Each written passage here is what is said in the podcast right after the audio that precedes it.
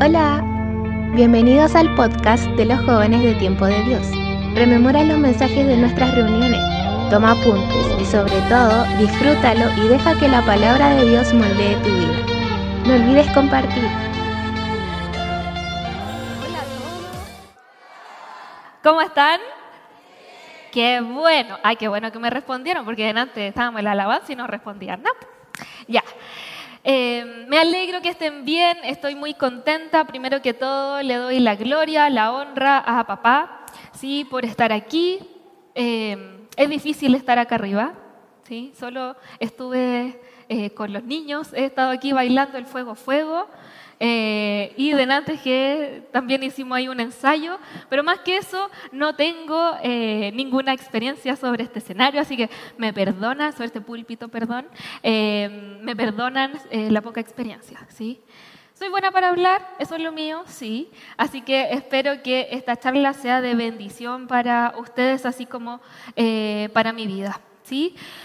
Voy a comenzar con este título, eh, que es algo que ha marcado mi vida, como ya les voy a ir contando un poquito más adelante, eh, con la ansiedad, esta compañía de ansiedad muchas veces. ¿Cuántos de aquí en algún momento han sentido esta ansiedad de guata, de piernas, de brazos, de que como que te recorre todo el cuerpo? A ver, ¿cuántos de aquí se han sentido ansiosos? Ya, yo creo que la mayoría, por no decir todos, la mayoría, ¿sí? Eh, y es por eso que les voy a contar eh, mi historia. La verdad es que me va a salir un poco del protocolo, porque yo iba a partir de otra forma, pero eh, iba a hablar en tercera persona, pero yo creo que no me va a resultar, ¿sí? así que aquí está mi mamá, ¿sí? Muy embarazada de mí, ¿sí? Mi mami ahí, yo en la guatita con más o menos siete meses, tiradito para los ocho. Y mi mamá me decía que cuando yo ya estaba como de esta edad gestacional, ¿sí? siete meses, ocho, como les comentaba, em, yo ya empecé con esto de que le rajuñaba la guata por dentro, que le pegaba así como un montón de patadas. O sea, yo digo ansiosa desde la guata. O sea, desde el Señor me creó así, tal cual. Y es precisamente que les quiero contar más o menos cómo ha sido eh, esta vida. Eh, ahí hay algunas fotos mías, ¿sí? Ahí de conejito, ahí yo con mis trenzas. Bueno, después de que yo me hacía unas trenzas me quedé el pelo así. Eh, con mi perrita, con la Lulú, que fue mi, mi primera perrita, ¿sí? Y yo aquí muy sonriente, ¿sí? más adelante les voy a mostrar otras fotos y les pido que se fijen en mis expresiones. ¿Sí? Aquí una niña de 6 años, 7 años más o menos, y es acá donde la Cami desde muy chica, puedo decir pre-kinder, kinder siempre fue la primera en el curso, ¿sí?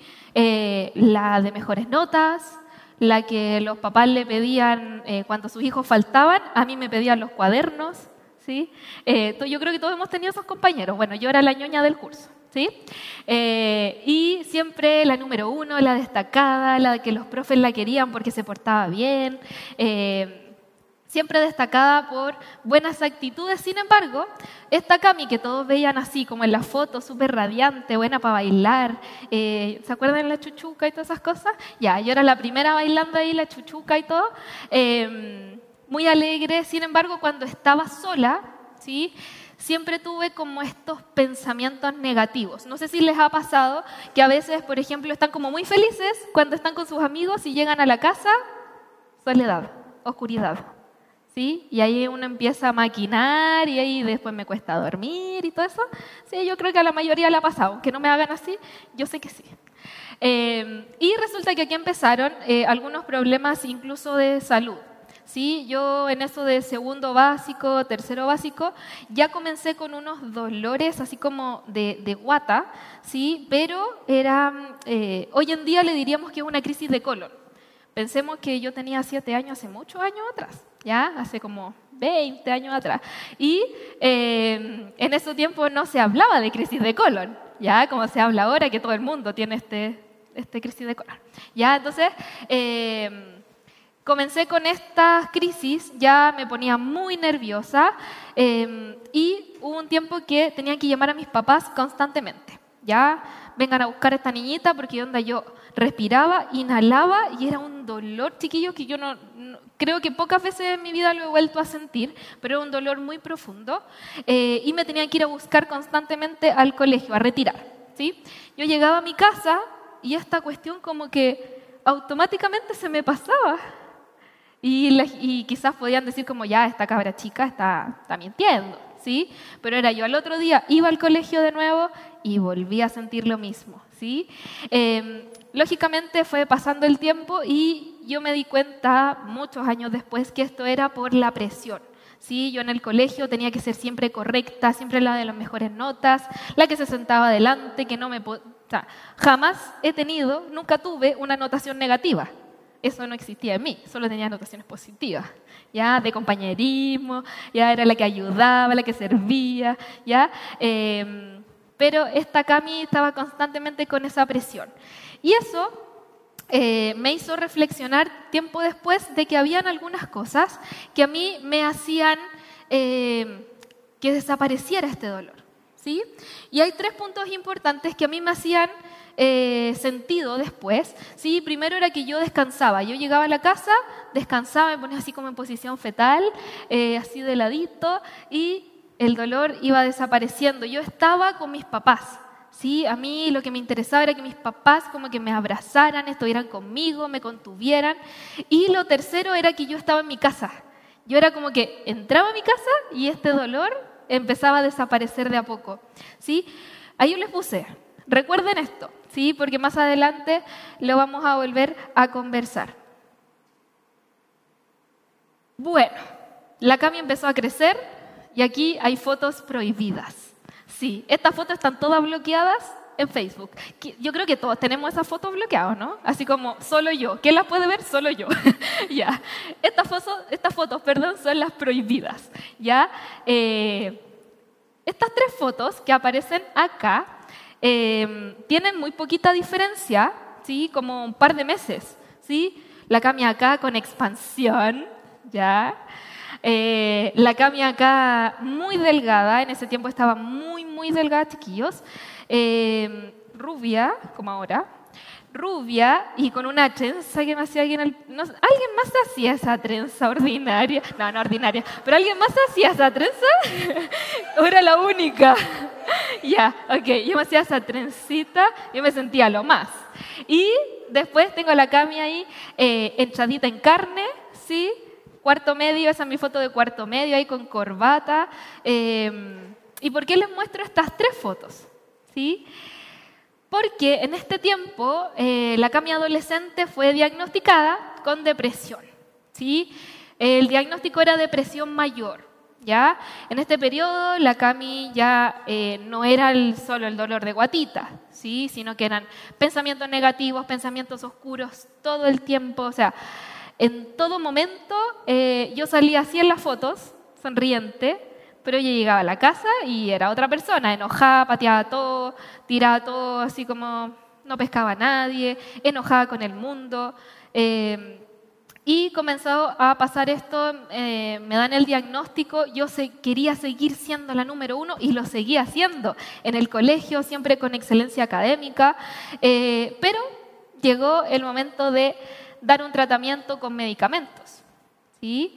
Eh, aquí no pido que me levanten la mano, pero sé también que muchos de ustedes han tenido que recurrir en algún momento a tomar medicamentos, ya por el tema de trastornos ansiosos y por depresión y por diferentes motivos.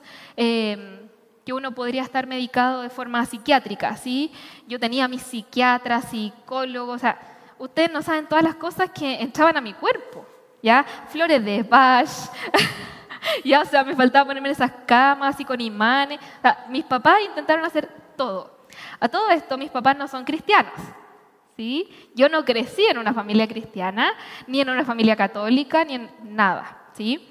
Eh, por lo tanto, comenzaron a pasar este tipo de cosas y yo les puse ahí una balanza porque les voy a contar algo que nunca he dicho. Está mi amiga aquí y nunca lo he dicho. Eh, yo sí tuve em, Trastorno de la conducta alimentaria, ¿ya? Eh, yo no me veía como el mundo me veía, ¿sí? Yo eh, no me veía delgada, como en esa foto que yo ahora sí identifico que estaba muy delgada, ¿sí? Y entre una y, una y otra foto, chiquillos, ahí hay 10 kilos de diferencia, así, ¿sí? Yo bajaba, subía de peso constantemente y eso con el tiempo, eh, bueno, nunca, nunca, esto nunca fue tratado, ¿sí? A mí nunca me diagnosticaron, pero yo hoy, eh, que soy nutricionista, ¿sí? Y que, entiendo del tema, sí identifico ya que, que sí tuve un trastorno, ¿sí? Ok. Ahí estoy yo. Esta era eh, como mi vida resumida en ese momento, ¿sí? O sea, llanto, eh, amo el Chims. ¿Ustedes aman el Chims? Yo lo amo a este perro. Ya, como que identifica todas mis emociones. Ya, amiga, perdóname, perdóname. ya, pero Chims eh, para mí es todo. Ah, no, mentira, ese es el Señor. Pero eh, esto identifica muy bien lo gráfico que era en ese momento mi vida. O sea, era llanto y yo todo el tiempo era como, ouch. Como que todo el tiempo yo me sentía así, como que me pegaban un palo en la cabeza y yo decía, ouch, y seguía. ¿Ya? Eh, y aquí, comentarles algo importante. Ah, ¿me quieren seguir sacando fotos? Ahí va, ahí va tu Shims. Ya. Bien. Em, en este mismo periodo, ya en que estaba ocurriendo todo esto en mi vida muy caótico, resulta que ustedes se preguntarán, ya, ¿y cómo la Cami entonces se dijo que no creció en esta iglesia cristiana y todo? ¿Qué hace aquí? Para aquí, ¿ya? Ok, es a los 16 años en un culto de acción de gracias que la Cami viene por primera vez con la señora que está ahí, perdón, señorita, que está ahí la, con la Ceci. Eh, por primera vez yo entro por esta iglesia, no sé si se acuerdan que, en ese más antiguo aquí había un kiosquito. ¿Ah? Había un kiosquito en la entrada, había ahí un subterráneo, ¿se acuerdan? Sí, había un subterráneo, una cocina, ¿sí? Ya, ah, muchos años atrás, ¿ya? Bueno, en esos años llegué yo, ¿ya? Y me convierto al Señor. Sí, me convierto a los 16 años em, y continúo, sí, con estas crisis ansiosas, ¿sí? Eh, continúa el diagnóstico y resulta que la Cami le dan los 18 años y tiene que entrar a la universidad. Yo creo que de los que están aquí, que han entrado a un instituto, universidad, lo que sea, el tomar la decisión de qué carrera, eh, a qué carrera matricularse, eh, es yo creo que heavy, ¿cierto?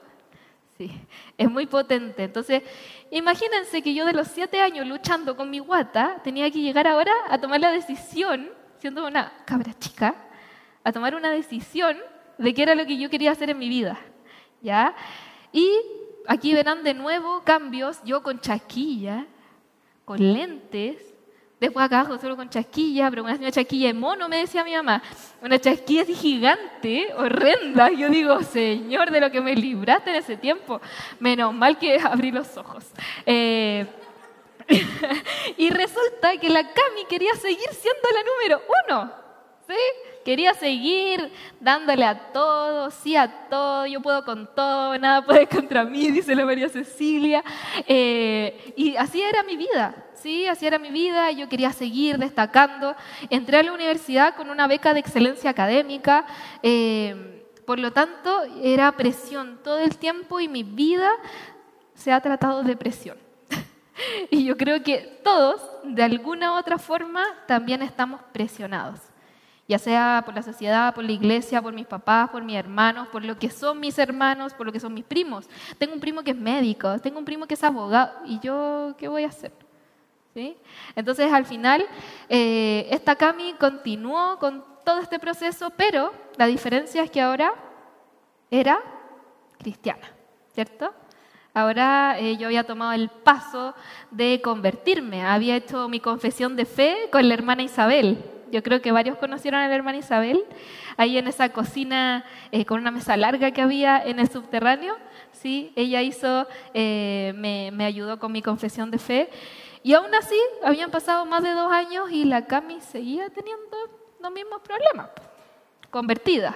¿sí? Y aquí es donde entramos en un proceso en que, eh, más que en un proceso, en, en, etapas en que nosotros a veces decimos, bueno, dentro de la iglesia puede o no puede haber ansiedad, dentro de la iglesia puedo o no puedo tener depresión, dentro de la iglesia puedo tener pensamientos negativos o, o es el, el, innombrable, ustedes saben, ¿sí?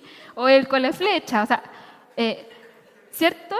Entonces, y, y que a veces nos dicen eso, ¿sí? Sin embargo, eh, hay cosas que también nos pueden ir afectando.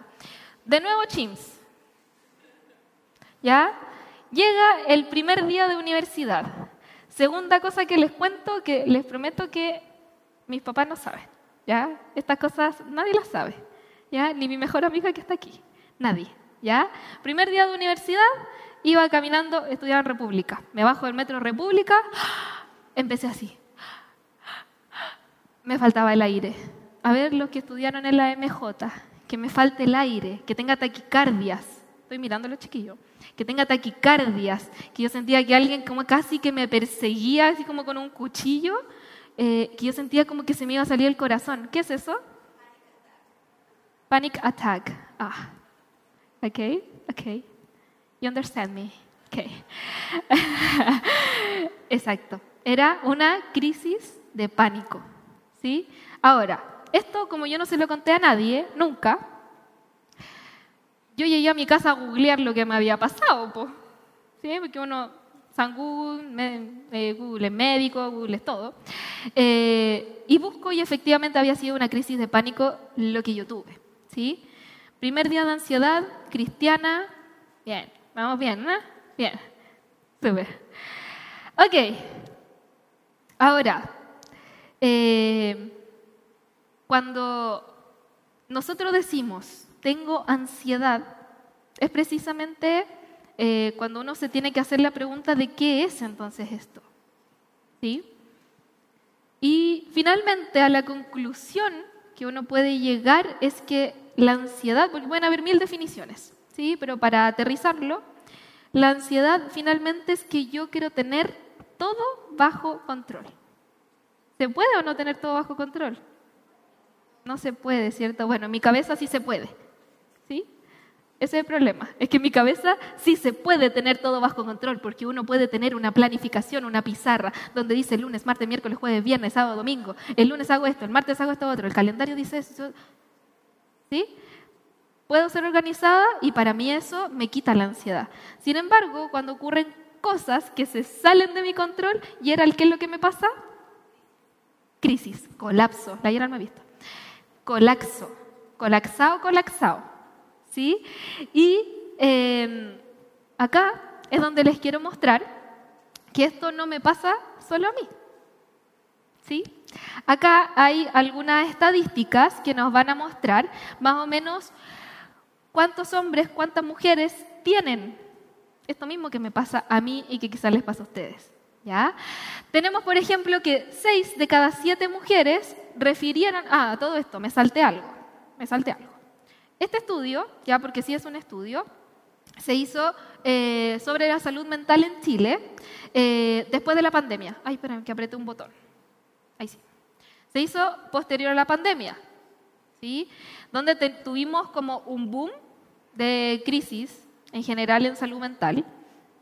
Yo creo que todos nos vimos en algún momento colapsados en pandemia. Quienes trabajamos en el área de la salud, ¿cierto Gaby? ¿Cierto Dani? Eh, nos vimos colapsados, ¿sí? Trabajando en pandemia, siendo ahí primera línea. Ay, no me gusta eso que diga, primera línea. Pero siendo ahí, dándolo todo y más.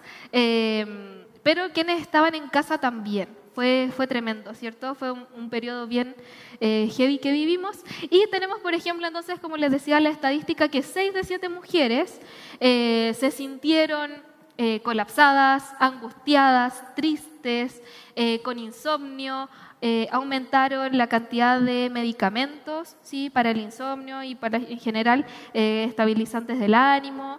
y también se tiende a pensar que esto es solo como de mujeres que la mujer es sensible, que la mujer es eh, más delicada, ¿sí? Sin embargo, en el estudio se demostró que eso no es así.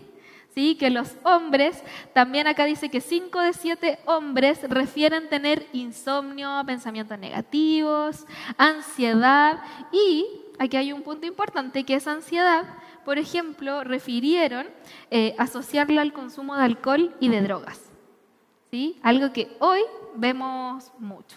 Y que yo con mis adolescentes, como decía delante la Gerald, gracias por eso, eh, con mis adolescentes yo lo puedo ver. Desde muy chicos ellos están expuestos a esto del consumo de drogas, de alcohol, y yo creo que a más de uno aquí constantemente le están ofreciendo, sobre todo quienes están en la universidad, que sabemos que es un mundo potente. ¿sí? Em, bueno, acá al ladito tenemos, perdón que me crucé, eh, tenemos, por ejemplo, una estadística que dice que el 35% de quienes fueron encuestados eh, tenían sobrepeso, pero este sobrepeso estaba asociado al estrés. ¿ya? Y eso es distinto a, comer por comer. ¿sí? Sino que acá las personas aumentaban de peso por estrés. Y también tenemos que eh, un 40% sí tenía em, problemas de sueño ya insomnio, apneas de sueño. No sé si sabes lo que es una apnea de sueño, ¿sí? Durante las noches deja de respirar segundos, ¿sí? Em, y eh, mucha ansiedad, ¿sí? Las estadísticas continúan y resulta que el 55% perdón, de las personas encuestadas refirieron tener depresión como diagnóstico. Y de ese 55%, eh, un 50%, o sea, la mitad por lo menos, refirió que tenía también ansiedad. ¿sí? Entonces, asociamos directamente la ansiedad con la depresión, ¿sí? con el insomnio y otros trastornos. ¿ya? Eh, tenemos acá también, por ejemplo, que, y esta es una estadística que a mí me llamó mucho la atención, porque habla de la percepción del resto con mi diagnóstico. Entonces dice que 9 de 10 personas eh, percibieron que la salud mental es prioridad, pero no se atreven a pedir ayuda. 9 de 10.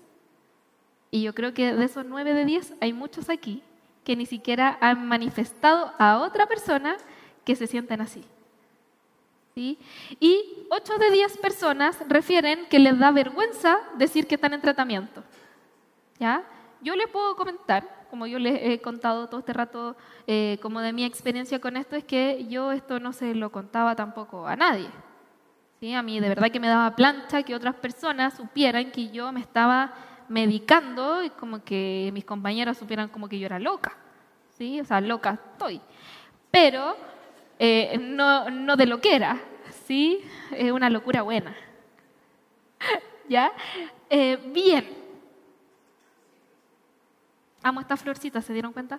Ok, tengo acá fotos más alegres, ya más contemporáneas, de hace poco. ¿sí? Acá sirviendo, la Cami, eh, sirviendo con todo aquí, con, mis, con algunos de mis adolescentes, el nono, la frana y la michita, que son para mí eh, fundamentales dentro porque ellos también trabajan con los adolescentes junto conmigo.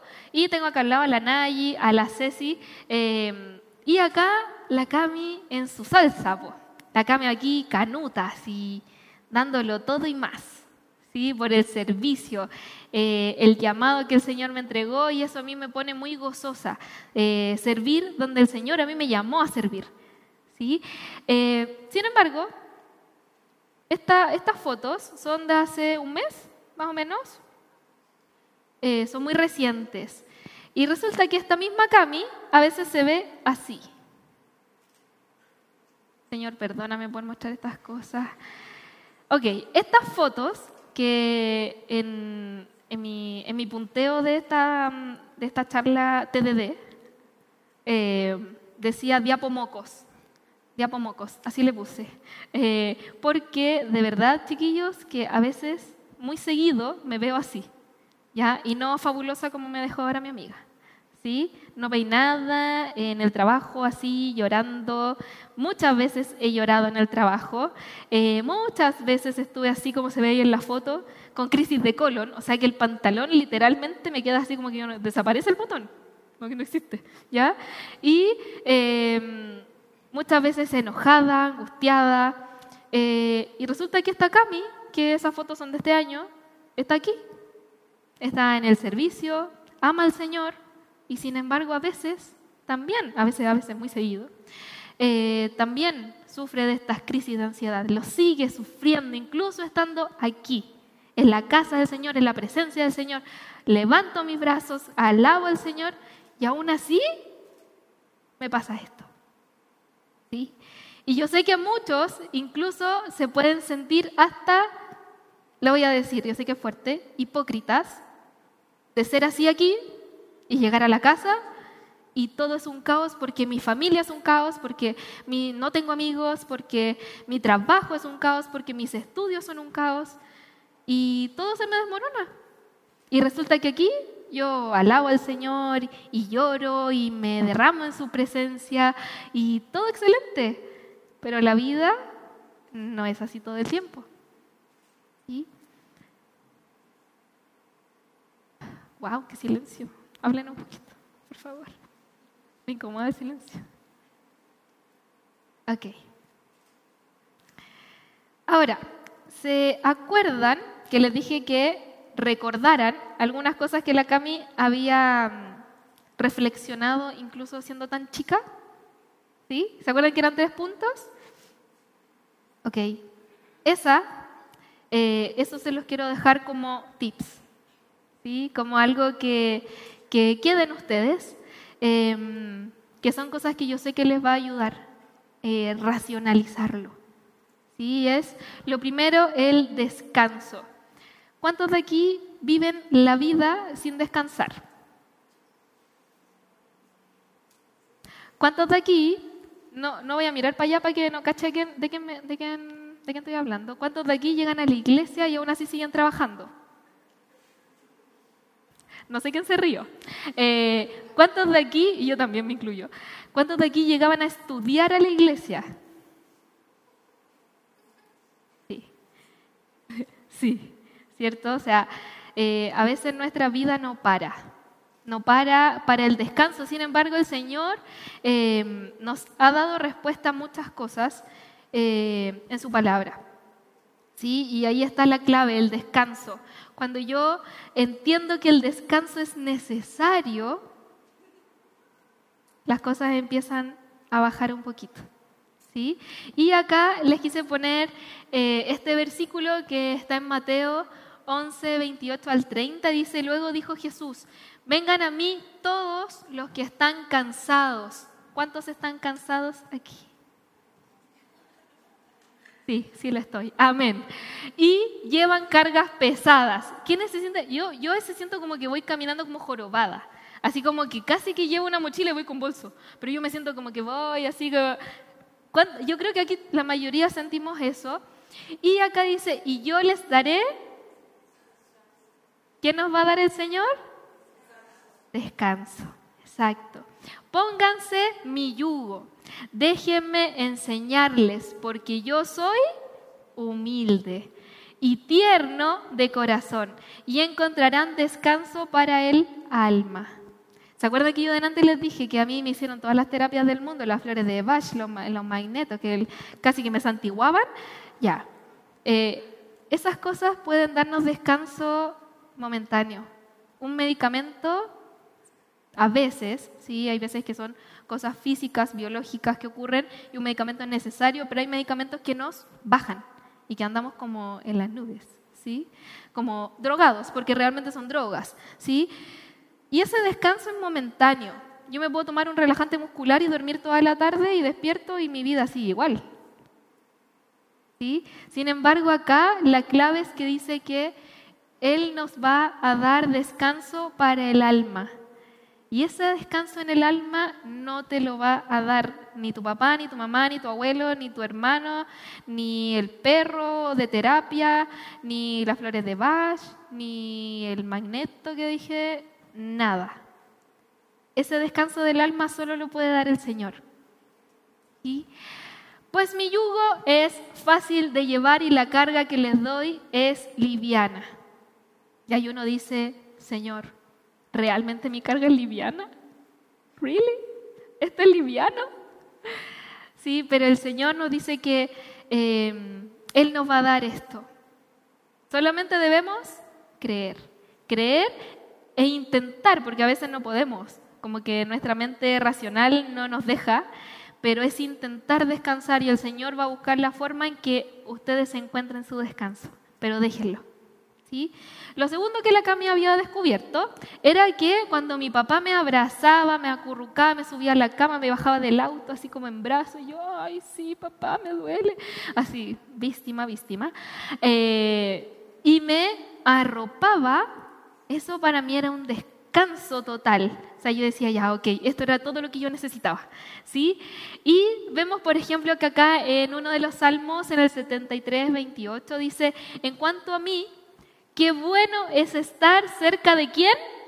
De Dios, cerca de papá. Estar cerca a Él nos va a traer este descanso. ¿Sí? Hice al Señor soberano mi refugio. Mi refugio y a todos les contaré las maravillas que haces. Yo creo que muchos han tenido compañeros de trabajo, de universidad, de donde sea, que están mil veces peor que nosotros. Y a veces uno dice, guau, de la cuestión que me estoy quejando. ¿Sí? Pero eh, qué hermoso es contarle a los demás las maravillas de Dios, lo bueno que es Él, lo bueno que Él puede hacer en nosotros. Atrevámonos a hablarles a otros de Jesús, de Dios. ¿Cómo estás? Bien, gracias a Dios. Hoy estoy bien, quizás todos los días dijiste, mm, más o menos, pero un día lleguen y digan, bien, gracias a Dios. Y eso va a impactar a la gente. Y de eso se trata, de que seamos una generación que impacte a otros. Y lo tercero era estar en su casa. Eh, hoy estamos en la casa del Señor.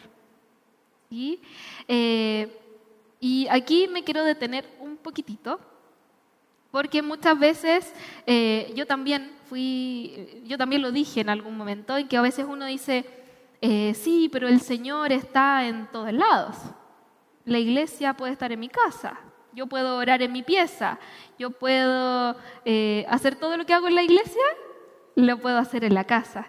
Sin embargo, el Señor nos manda a que estemos en su casa, a que nos congreguemos, a que vengamos, a que compartamos, a que el que está al lado, que no conozco mucho, un día me siente al lado de esa persona y que le diga, el Señor te bendiga. Y que si un día, como hace un ratito yo fui al baño y había alguien llorando, yo voy, lo tomo y lo contengo. Esas cosas pasan. Y yo debo estar dispuesto a servir al otro y a acompañarlo. Y eso se da aquí, en la casa del Señor. Por lo tanto, eh, y este es un versículo súper conocido que a la mayoría le tiran los coscachos los que se han ido a Egipto, y ¡pam! el coscacho, y les tiran este versículo, así como, ahí tení. Hebreos 10:25, ¿qué dice? Y no dejemos de congregarnos. ¿Sí? Y esto es verdad, chiquillos, es verdad. Yo he estado también fuera de la iglesia, un par de meses, me fui un ratito. No quería nada con la iglesia. ¿Sí? Ya estaba aburrida, estaba chata, yo quería ir a carretear y andaba en otra. Sin embargo, entendí que aquí es donde yo encuentro mi contención, la palabra, el gozo. Eh, eso no quiere decir que yo no lo encuentre en otro lado, que no lo pueda tener en mi casa. Sin embargo, aquí es donde el Señor también trabaja otras cosas en nosotros. Ahora, Recordemos que no podemos, y acá chiquillos es, no podemos, yo me hablo a mí misma, Señor, háblame, no podemos tener todo bajo control. No podemos. El Señor es el único soberano en su voluntad de que ayer, hoy y siempre va a saber lo que es mejor para nosotros. Yo en mi mente, en mis pensamientos limitados, puedo tener eh, una idea de lo que quiero. Sin embargo, es el Señor el que trabaja en eso. Yo no tengo el control de todo. Ustedes no tienen el control de todo.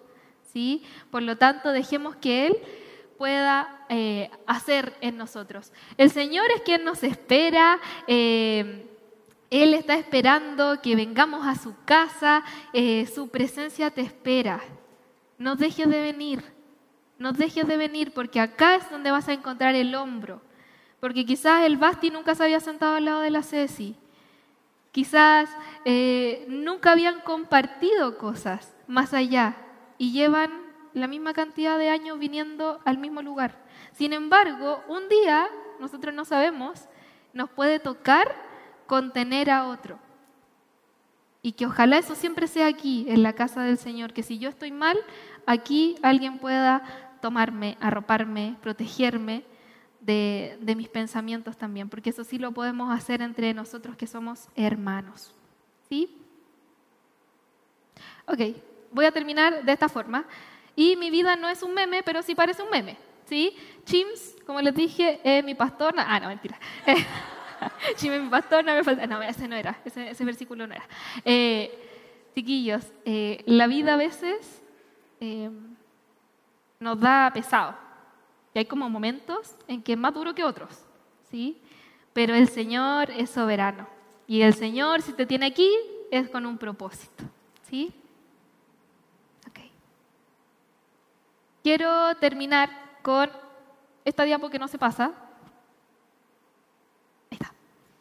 Esa diapo tiene un código QR que si ustedes lo escanean, pueden sacar los celulares, ya pueden sacar los celulares y escanearlo, ya y van a encontrar em, algunos números, eh, chat, videollamadas, ya de Saludablemente, que es un programa ministerial ¿ya? que apoya, ¿sí? bien digo, apoya psicológicamente con terapias, em, también que es muy necesario. A veces como nosotros no tenemos todas las herramientas. Eh, pero acá sí ellos pueden contenerte de forma rápida, sea donde sea que tú estés. ¿Sí?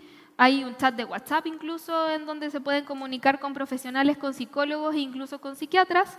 Em, y por lo tanto, guarden esa página porque no sabemos si les puede pasar como a mí, que iba caminando a la universidad y me dio una crisis de pánico. Jamás en la vida pensé que lo iba a tener. Pero son cosas que pueden ocurrir o que le pueden ocurrir a alguien cercano. ¿Sí? Ok. Muchas gracias, chiquillos.